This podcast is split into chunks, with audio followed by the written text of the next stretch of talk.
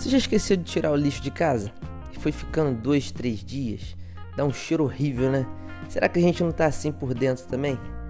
Eu sou Caleb Loureiro e eu tenho um conselho. Você tem um minuto? Certas coisas não dá pra gente deixar para depois. E uma delas é jogar o lixo fora. Aqueles restinhos de comida que a gente põe no lixo da pia, em pouco tempo ele já começa a se espalhar para casa toda de uma forma bem desagradável.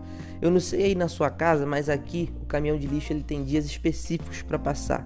E eu não posso esquecer de jogar o lixo fora senão eu vou ser obrigado a conviver com um mau cheiro dentro da minha casa. E não adianta esconder o lixo, não. Ele vem com força total. Quem tiver na casa vai sentir o cheiro desagradável. Em Eclesiastes 3:1, Salomão fala: "Para todas as realizações há um momento certo". E lá no versículo 6 ele diz: "Há tempo de conservar e tempo de jogar fora". Talvez existam coisas na sua e na minha vida que já passou da hora de jogar fora.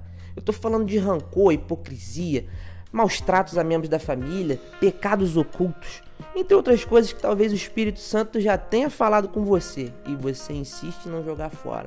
Mas hoje é um bom momento para você fazer isso. A gente tem que fazer uma faxina diária todos os dias e manter o nosso interior limpo.